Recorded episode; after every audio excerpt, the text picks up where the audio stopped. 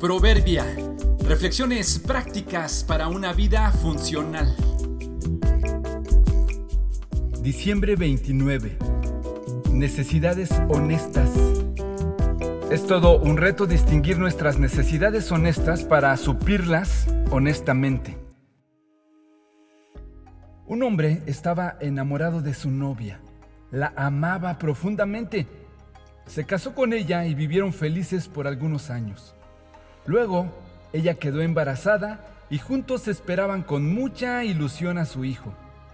El embarazo fue de lo más normal, pero en el parto, la esposa tuvo serias complicaciones. Resultado de ello, falleció.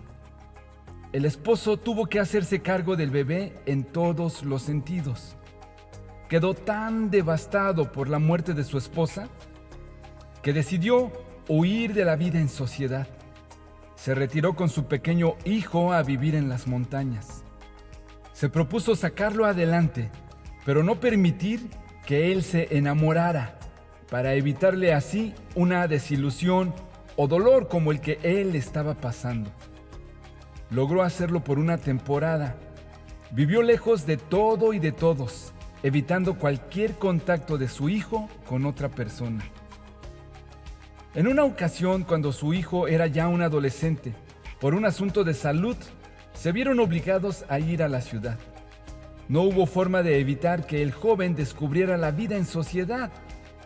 Cruzando por una zona en la ciudad, pasó justo delante de ellos una hermosa chica.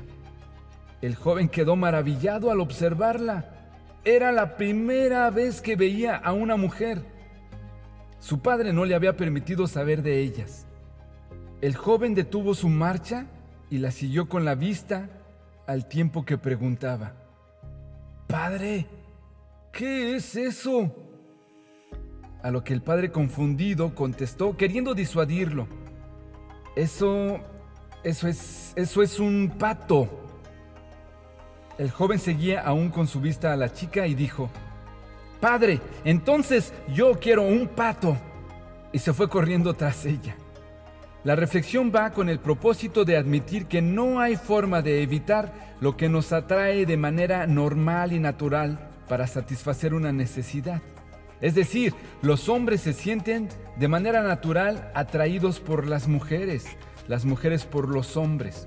Todos por el bienestar, el progreso y el dinero. Aunque intentemos apartarnos y aislarnos, tarde o temprano estaremos frente a lo que anhelamos y tendremos alguna reacción.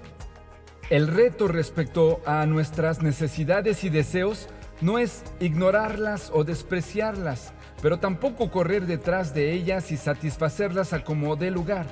El reto es admitirlos y encontrar en Dios sabiduría y paciencia para la forma honesta de satisfacerlas.